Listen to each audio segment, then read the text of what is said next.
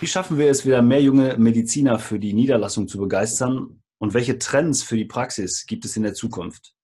Über diese und weitere spannende Fragen spreche ich heute im Business Talk Podcast mit meinem Interviewgast und Kollegen Stefan Dorweiler. Stefan, schon mal herzliche Grüße nach Köln. Und jetzt zunächst mal ähm, herzlich willkommen zu einer weiteren Ausgabe des Podcasts Business Talk Arts als Unternehmer. Mit diesem Podcast unterstützen wir Sie oder euch auf dem Weg in die Niederlassung und Selbstständigkeit mit wertvollen Tipps und behandeln Themen, die auch über den klassischen Bereich der Medizin hinausgehen. Aber auch als erfahrener und etablierter Mediziner finden Sie hier kostbare Informationen für Ihre Praxis und für Ihr Unternehmen. Denn unser Anspruch ist, wir machen den Arzt zum Unternehmer. Wenn Sie mehr zum Thema Business Talk erfahren wollen, dann besuchen Sie gerne die Homepage www.businesstalk.online oder schreiben Sie eine Info, eine Mail at info at businesstalk.online. Ja, mein heutiger Gast, ich habe es gerade schon gesagt, ist ein Kollege von mir aus Köln, ähm, Stefan Dorweiler. Der betreut insbesondere junge Mediziner und darüber möchte ich auch heute mit ihm sprechen. Ähm, aber bevor wir in die Frage- und Antwortrunde gehen, wie immer die offizielle Vorstellung. Stefan Dorweiler ist geboren in Koblenz und zwar im Jahr 1978. Er ist Diplom-Betriebswirt, er ist heute Wirtschaftsberater bei der ASI Wirtschaftsberatung für die Geschäftsstelle in Köln und seit fast zehn Jahren, Stefan, habe ich jetzt gesehen, auch schon als Gesellschafter. Mhm. Ja gut, zehn Jahre, genau. Genau. Er ähm, ist ähm, auch Referent zu diesen Themen und er ist auch für die IC Wirtschaftsberatung einmal Vertriebsleiter gewesen und hat junge Kollegen unterstützt. In seiner Freizeit, in seiner Freizeit ist er aktiver Motorradfahrer, Mountainbiker, Rennradfahrer. Er hat gerade noch im kurzen Vorgespräch gesagt, alles das, was mit Action zu tun hat, ähm, das äh, ist seine Leidenschaft. Wir vielleicht gleich auch noch mal kurz drüber sprechen. Und ähm, in seinem Beruf als Finanzberater und Wirtschaftsberater übernimmt er für seine Kunden und Mandanten die lebensbegleite Vermittlung und Betreuung von Finanzen, aber eben auch die Begleitung und Beratung zum Thema Existenzgründung, Praxisführung und Übertragung von Arztpraxen. Insbesondere begleitet er junge Mediziner vom Studienabschluss über die ersten beruflichen Erfahrungen hin zur Niederlassung. Stefan, ich freue mich ganz besonders, dass du dir Zeit genommen hast, an diesem Montagmorgen mit mir über dieses Thema zu sprechen. Und äh, bevor es dann losgeht, jetzt noch einmal die Frage an dich. Wer ist Stefan Dorweiler privat? Wer ist Stefan Dorweiler beruflich in eigenen Worten? Ja, also Stefan Dorweiler ist mein Name, bin 40 Jahre alt. Ähm, wie gesagt, ich komme aus dem wunderschönen Hunsrück, deswegen auch damals in Koblenz geboren. Ähm, ja, vielleicht erstmal zum Beruflichen. Ich habe damals erst klassisch äh, eine Lehre gemacht als Industriekaufmann bei der Firma Omag. Das ist hier ein großes Unternehmen, so einer der größten oder sogar der größte Arbeitgeber hier im Hunsrück für äh, ja, Maschinen, für Verdichtung, also Walzen, wo halt dementsprechend die Glas, die äh, Straßen mit glatt gemacht werden. Ähm, und irgendwann äh, so in dieser Ausbildung und ich habe dann auch zwei Jahre in diesem Beruf tatsächlich auch dann später bei der Firma auch dann gearbeitet, habe ich gemerkt, ich will eigentlich ein bisschen weiterkommen, mich auch dementsprechend weiterbilden. Und dann liegt das natürlich sehr, sehr nah, dass man dann ein Studium anstrebt. Aber vom Studium war ein sehr interessanter Abschnitt. Ähm, und zwar war ich da im Rettungsdienst gewesen, quasi über den damaligen noch existierenden äh, Zivildienst, den es ja noch, der noch existent war. Oh, oh Einfach ausmachen. Da sieht man mal, welche, ähm, wie interessant der Beruf des Wirtschaftsberaters ist, da äh, zwischendurch immer mal wieder das Telefon klingelt. Ja. Das war niemand bezahlt von mir. Ja. Genau. Wo war ich jetzt stehen geblieben? Beim, äh, beim Rettungsdienst. Du hast gerade beim Rettungsdienst gesprochen, ja, genau. Ja, dieser, dieser Beruf, der mir auch sehr, sehr viel Spaß macht, weil er auch hier letzten Endes äh, mit Menschen zu tun hat, auch dementsprechend natürlich mit der Medizin. Ja, und dann bin ich erstmal ins BWL-Studium gestartet, habe quasi auch mit der, ja, mit, äh, der, mit dem Rettungsdienst, mit der, mit der Ausbildung als Rettungssanitäter dann auch mein ganzes Studium auch so finanziert. Bin also quasi immer an der Quelle auch irgendwo dran geblieben. Mhm. Ja, und dann habe ich mein AS, bei ASI jetzt so meine Heimat gefunden, wo ich halt, sagen wir, das BWL-Studium, also Thematik der Betriebswirtschaft, auf der anderen Seite die Medizin letzten Endes so zusammenfassen konnte. Und seitdem bin ich, wie gesagt, seit 2005, also mittlerweile 13 Jahre sind es schon geworden, hier in dem Unternehmen ASI. Und äh, ich muss ganz ehrlich sagen, mittlerweile, also ich habe hier wirklich meinen Traumjob gefunden. Zum einen in der Selbstständigkeit, man kann halt mehr oder weniger tun und lassen, was man möchte. Man hat halt gewisse Freiheiten, die man halt im Angestelltenverhältnis, ich kenne das ja aus der Zeit als Industriekaufmann im Industrieunternehmen auch. Ähm, ja, und es gibt einem dementsprechend die Möglichkeit, Dinge zu tun, die man halt auch selber will, auch dann dementsprechend eigene Ziele und Träume auch dann zu verwirklichen. Ja, sehr schön, weil insbesondere das auch ja, wir sprechen ja nicht nur hier über den, ähm, den Arzt, sondern wir sprechen ja auch über den Arzt als Unternehmer. Und auch das ist ja ein schönes Learning zu sagen, ich, äh, dass das nicht immer so geradlinig laufen muss unbedingt. Ne? Dass ich von vornherein etwas mache in meiner Ausbildung, wo ich auch auf jeden Fall weiß, dass das jetzt für die nächsten 40 oder 50 Jahre das, was ich tun will, sondern ich entwickle mich in dieser Zeit und gucke dann, wo sind meine Leidenschaften. Und ich glaube, das ist ganz besonders wichtig, dass man diese Leidenschaften dann umsetzt und vielleicht mitnimmt für den Beruf. Also das heißt, das, was du im Rettungsdienst gemacht hast, also die, das, das, ähm, ja, das, die, die Medizin, dieses medizinische Thema, das hilft dir heute in deiner Zusammenarbeit mit deinen Kunden und Mandanten. Definitiv, definitiv. Also das fing ja damit an, als ich dann meine ersten Beratungsgespräche irgendwann mal hatte, 2005, 2006 wo man dann in die medizinischen Fachbegrifflichkeiten so ein bisschen mit einblickt. Also der Kunde äh, nennt halt irgendeinen Begriff. Mhm. Ich sauge dann letzten Endes auf und verwerte den dann. Das hat natürlich dann in manchen Situationen schon so ein bisschen für Erstaunen dann natürlich auch dann gesorgt. Mhm. Aber auch da wieder ganz wichtig, denn das ist uns ja in der Beratung auch wirklich wichtig, dass wir auf Augenhöhe mit den Mandanten beraten können und auch äh, die Situation einschätzen, wissen können. Und ähm, ich glaube, das hilft natürlich tatsächlich, wenn man je spezialisierter man ist und wenn du sagst, ähm, da kommt Erstaunen hervor, das heißt ja, dass es nicht überall so ist. Und das macht die Beratung ja auch bei dir dann wieder besonders. Ähm, ja, nochmal kurz in den privaten Bereich. Du hast gesagt, du bist ein, Typ, der gerne ähm, Action hat. Ähm, Mountainbike, Rennradfahren, Motorradfahren. Wir hatten auch gerade noch kurz gesagt, Motorrad bist du dieses Jahr nicht so viel gefahren, nur mal eben zum TÜV und zur Tankstelle. Aber ähm, wie, wie bist du dazu gekommen? War das immer schon so? Also ich äh, bin damals schon irgendwie Moped, so diese 80er und so, die man halt so in der Jugendzeit so fährt, hatte ich auch schon dementsprechend gehabt. Und da kam so ein bisschen so, ja, dieses, dieses Feeling her. Also auch wenn das jetzt so Frühling wird, so März, April rum, dann fängt das an, so ein bisschen in den Fingern auch dann zu jucken. Ja? Mhm. Und in den letzten Jahren, muss ich sagen, bin ich wirklich sehr, sehr viel gefahren, auch wirklich dann so Touren, auch mit Gruppen in den Alpen unterwegs, auch im Freundeskreis so ein bisschen, wo dann halt dann, äh, wo man sich dann zusammentut und dann halt gewisse Touren halt dann fährt. Ähm, und irgendwie in diesem Jahr ist es dann halt so gekommen, dass ich mir halt dann noch äh, ja, ein E-Mountainbike noch äh, zugelegt habe. Und jetzt ist es tatsächlich so die Freude am, am, am Fahrradfahren, am Mountainbiken. Und äh, es macht die Gegend natürlich auch hier. Also ich wohne hier wunderschön in Hunsrück. Äh, mhm. Die Woche, würde ich sagen, so Montag bis Freitag bin ich meistens in der Regel so in Köln unterwegs. Und das ist eine Stadt, das ist also viel Action, natürlich auch viel los, ja. Und dann suche ich am Wochenende so eher so meine Ruhe, wo ich mich zurückziehen kann. Und das ist hier natürlich super, weil der Wald ist hier ungefähr, wenn man jetzt hier aus dem Haus rausgehen würde, ungefähr 100 Meter wäre ich im Wald drin. Und das ist ja. natürlich eine Lebensqualität. Ja, super. Das hört sich sehr gut an. Ist das für dich auch ein bisschen Ausgleich? Also zum Job? Du sagst, du bist viel unterwegs, du berätst ja viel. Das ist ja auch eine, eine Arbeit, die ähm, ja, intensiv ist, bezogen auf, auf die Zusammenarbeit mit den Kunden. Und wenn du sagst, du bist auch viel unterwegs, also der Ausgleich, den man braucht, um, um dieses um dieses, äh, ja, ich nenne es jetzt mal so privat, ähm, beruflich irgendwie in Einklang zu bringen, also diese berühmte Work-Life-Balance? Definitiv, definitiv. Also für mich ist es tatsächlich so, also äh, wenn ich mir so die letzte Woche anschaue, ich war Montag, Dienstag in Münster beim Erfahrungsaustausch mit den jungen Beratern. Dann bin ich, habe ich mich Mittwochmorgen in den Flieger gesetzt, bin dann nach Berlin für zwei Tage geflogen und hatte ich den Freitag noch in Köln, wo natürlich dann also alles, was liegen geblieben ist, dann irgendwie abgearbeitet werden musste noch an dem Tag. Mhm. Ich war ich dann an einem Freitagabend, recht spät, war glaube ich erst um 22 oder so hier, dann hier angekommen bin und dann ging es bei mir Wochenende, Samstag, Sonntag eigentlich nur noch darum, wieder runterzukommen, wirklich mal langsam zu machen, quasi das Tempo einfach zurückzufahren und das kann man hier halt wunderbar. Ja. Jetzt hast du gerade schon etwas ähm, gesagt, was ich direkt mal aufgreifen möchte. Du, du hast gesagt, du bist unterwegs gewesen in Berlin. Ich weiß, du, du begleitest auch eine Geschäftsstelle von ASI, ähm, weil ähm, da Bedarf ist einfach für die Begleitung der Niederlassungsberatung in Berlin. Also das ist ja nicht was, was man einfach mal so macht zwischendurch. Das heißt, die würden, äh, das Unternehmen würde dich ja nicht auswählen, wenn da auch Know-how, kein Know-how vorhanden wäre. Wie erlebst du das Thema Beratung und Mediziner jetzt im Augenblick? Hat sich da was verändert aus deiner Zeit, aus deiner Sicht? Also in den letzten Jahren definitiv. Also ich werde nicht vergessen, so die äh, hat ja auch sehr viele Schulungsmöglichkeiten hier über ASI, wo man sehr viel auch in Kontakt ist mit den älteren Beratern, ja, von denen man natürlich auch sehr, sehr viel lernen kann, also auch vom Erfahrungsschatz natürlich dementsprechend. Ähm, ich hatte so das Gefühl, so in den letzten Jahren, so, da wechseln neue Generationen von Ärzten auch ran. Also Generation Y wird ja meistens so als Überschrift dort genommen. Mhm. Und ähm, ich habe so das Gefühl, dass in der Vergangenheit sehr, sehr stark über diese Thematik was kann ich denn also monetär erreichen mit so einer Praxis? Mhm.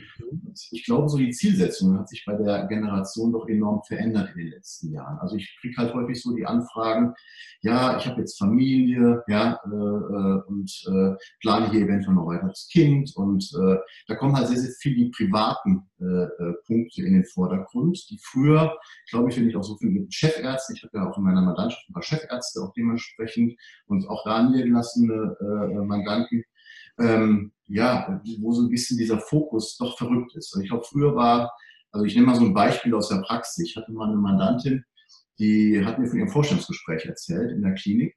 Und äh, da hat der Chef erstmal quasi eine Viertelstunde bis 20 Minuten erzählt, wie super er doch den Job hier findet und dass er in den letzten 40 Jahren eigentlich in Anführungszeichen seine Familie zwar gesehen hat, aber das hat mehr oder weniger seine Frau äh, alles in die Hand genommen und er ist super stolz darauf, dass er hier die Klinik nach vorne gebracht hat und hat eigentlich nur seine Klinik in dieser Zeit eigentlich hauptsächlich betreut und den Rest hat sich die, die Ehefrau dann mehr oder weniger gekümmert. Und dann mhm. kam eine Mandante, die war fix und fertig, die kam zum Herr weil also sowas möchte ich eigentlich nicht. Hm. Und da habe ich echt gemerkt, anhand dieses Beispiels, dass da wirklich zwei verschiedene Generationen momentan aufeinandertreffen. Und das sind natürlich die Anforderungen, die auch äh, künftig gestellt werden an eine, an eine Praxis, an eine Niederlassung. Mhm. Siehst du denn gerade vor diesem Hintergrund die Möglichkeit in der ärztlichen Niederlassung, dieses, diese, ich sag mal, diesen veränderten Lifestyle oder diesen veränderten Lifestyle-Gedanken, den ich jetzt ähm, nicht bewerten will, also ob das jetzt gut ist oder schlecht, dass sich das verändert hat, sondern dass der äh, umzusetzen ist in der Praxis? Definitiv, definitiv. Also man muss dieses Thema halt ein bisschen verändert auch angehen. Also die ganz normalen Berechnungsmethoden, wie man so früher kannte, also was kommt maximal oben raus, Gewinnmaximierung, ja. Man, mhm. muss das, man muss das Ganze halt im Laufe der Zeit halt so ein bisschen umstellen und mehr so die Ziele und Wünsche der Mandanten in den Vordergrund stellen. Mhm. Also das ist natürlich ein gesteigertes, äh, ja, ein gesteigertes äh, Anspruch, gesteigerter Anspruch an die Beratung, der natürlich auch daraus entsteht. Mhm. Das ist aber letztendlich das, wo ich immer finde, dass, äh, das macht unglaublich viel Spaß, nämlich genau dann herauszustellen, es gibt nicht die Niederlassung, sondern es gibt nur die persönliche Niederlassung und ähm, vor, vor, dem Hintergrund ist unsere Beratung ja noch, ähm, noch mal unter einem ganz anderen steht und die nochmal unter, unter einem ganz anderen Stern. Mhm. Wenn du sagst, die, die, dieser Trend geht dahin und ähm, das ist ja was, was ich auch erlebe, vielleicht ähm, wie kannst, kann man denn sagen, das ist etwas, was, was ähm, was du auch schon erlebt hast. Ich habe ja vorhin gesagt, du begleitest die, die jungen Ärzte von der, vom, vom Studium, vom Abschluss des Studiums über die ersten beruflichen Erfahrungen hin zur Niederlassung. Ähm, also ich erlebe die jungen Ärzte oft so, die sind sehr, sehr euphorisch nach dem Studium, den ersten Job in die, in die Klinik ähm, und dann im Laufe der Zeit ähm, ja, ändert sich das so ein bisschen, weil eben die Anforderungen ans Klinikpersonal unglaublich groß und hoch geworden sind. Erlebst du das auch so? Ja, ich muss sagen, also in der Zeit tatsächlich momentan ein bisschen früher. Also die gehen tatsächlich sehr euphorisch erstmal in den Job rein. Aber ich habe tatsächlich schon Fälle, wo es nach zwei, drei Monaten schon zu irgendwelchen Vorfällen kommen, wo die halt merken, wo da läuft irgendwas in die falsche Richtung. Wir sind im Haus irgendwie total unterbesetzt. Ich fange so ein krassen Beispiel teilweise nach einem Monat schon mit meinen ersten Diensten an. Also dieser, dieser Wurf ins kalte Wasser, äh, der wird momentan tatsächlich gerade zu Beginn auch als sehr krass empfunden von den mhm. Und also dieser Zeitpunkt, den erlebe ich tatsächlich da ein bisschen weiter vorne sogar, schon beim, also kurz nach dem Start. Ja. Ähm, hängt das denn damit zusammen, dass wir grundsätzlich zu wenig Ärzte haben, die sich für diesen Weg auch Krankenhaus entscheiden?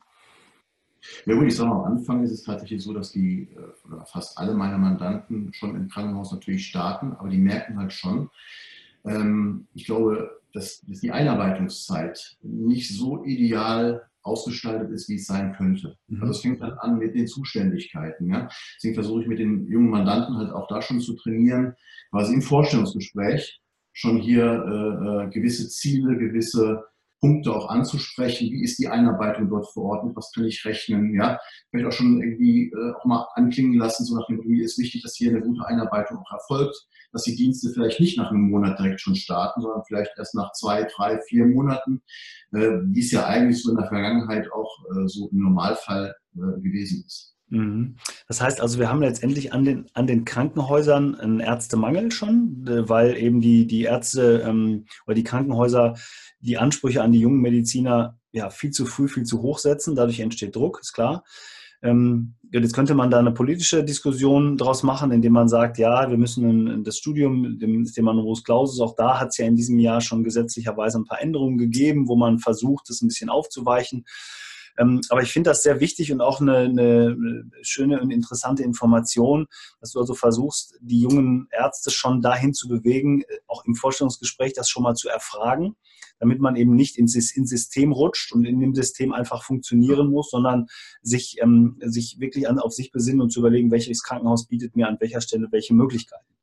Richtig, auch die Ziele letzten Endes. Also welche, was habe ich für Möglichkeiten, wo möchte ich später hin, welche Fachrichtung möchte ich, möchte ich irgendwelche Zusatzqualifikationen, irgendwelche Schwerpunktkompetenzen dementsprechend auch belegen, dass wir das natürlich auch schon frühzeitig in so einer, also ich mache mit den Mandaten in der Regel eine sogenannte Fahrplanberatung, mhm. wo dann quasi diese Thematiken, Ziele, Weiterbildungsziele und so weiter, welche äh, Punkte werden abgebildet, auch innerhalb der Klinik, welche Leistungskataloge, welche, welche Dinge werden abgebildet dort, was gibt es für Möglichkeiten, Fortbildung und so weiter und so fort. Und das muss man mit dem Mandanten tatsächlich äh, abklopfen, weil eins steht fest, eine Stelle kriegen wir auf jeden Fall, die Mediziner. Die Frage ist halt nur, wo geht's hin? Und da, da gibt es halt dann für uns große Unterschiede. Ja, das ist ja auch ein Markt, der sich komplett geändert hat. Es gab ja tatsächlich, ähm, oder der sich immer mal wieder ändert, weil auch das sind Wellen, die ja rauf und runter schlagen. Also es gab ja schon vor 25 Jahren Ärztemangel, dann gab es mal wieder einen Ärzteüberfluss, wo, wo die Krankenhäuser die Möglichkeit hatten zu sagen, den nehme ich, den nehme ich nicht. Heute kann der Arzt wieder wählen. Aber gerade wenn er wählen kann, sollte sich eben tatsächlich, oder sollten die Ärzte, Ärztinnen natürlich auch sich immer wieder genau überlegen, wohin gehe ich. Und da ist, glaube ich, so eine Beratung wirklich sehr, sehr wichtig, weil das ist ja ähnlich wie, wie in, der Nieder in dem Thema Niederlassung später. Ich kann eben vorher schon, wenn ich vorher schon genau weiß, in welche Richtung möchte ich gehen, mir ähm, meine, welche Ziele habe ich dann dahinter, ähm, mir das Thema ähm, oder Krankenhaus und, und dann später eben auch die, die Weiterqualifikation, welche Fachrichtung möchte ich denn machen, vielleicht viel, viel besser aussuchen, wenn ich mir rechtzeitig über meine, meine persönlichen Ziele oder Vorstellungen schon Gedanken mache. Definitiv, ja. Ähm, also natürlich haben wir auch das, die Beratung zum Berufsstaat natürlich auch in den letzten Jahren, wenn ich sehe, so die ersten Beratungsgespräche 2005, 2006 und äh, ich sage mal jetzt so heute und vielleicht vor fünf, sechs Jahren doch enorm verändert. Mhm. Jetzt haben wir ja nicht nur das, das Thema, dass wir wenig Ärzte oder weniger Ärzte haben. Wir haben ja auch das Thema, dass sich weniger Ärzte niederlassen wollen. Ähm, das ist ja ein Trend, der, den wir auch ähm, in den letzten Jahren immer wieder festgestellt haben. Woran liegt das deiner Meinung nach?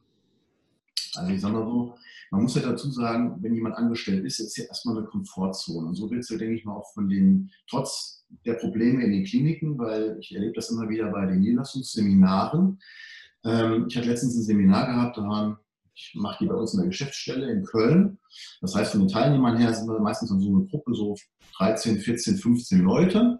Ja. Das heißt, individuell dementsprechend dann auf die einzelnen Fragen der Teilnehmer auch eingehen.